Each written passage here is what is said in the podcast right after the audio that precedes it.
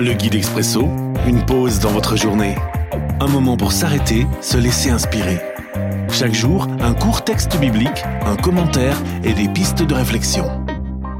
27 janvier. Aujourd'hui dans Lévitique chapitre 9, les versets 23 et 24. Moïse et Aaron entrent dans la tente de la rencontre. Quand ils en sortent, ils bénissent le peuple. Alors le Seigneur se montre à tout le peuple dans sa gloire. Un feu jaillit devant le Seigneur, et il brûle sur l'autel les sacrifices complets et les morceaux gras des autres sacrifices.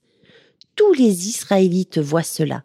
Ils poussent des cris de joie et ils se mettent à genoux, le front contre le sol. Les signes invisibles. Une réflexion de Vincent Lafargue. À l'époque de Moïse, Dieu se montre par des signes éclatants, lumineux, forts, puissants. Que l'on songe à la traversée de la mer, par exemple, ou à ce feu qui brûle les sacrifices de Moïse et d'Aaron ce jour-là, Jésus dira à Thomas, désireux de toucher les, ses plaies, Tu crois parce que tu m'as vu? Heureux ceux qui croient sans avoir vu. Nous aimerions bien recevoir des signes gros comme des maisons de la part du Seigneur. Mais bien souvent, nous ne voyons rien.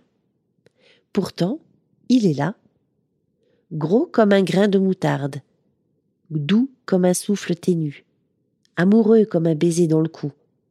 Autant de signes invisibles de sa part. Prière.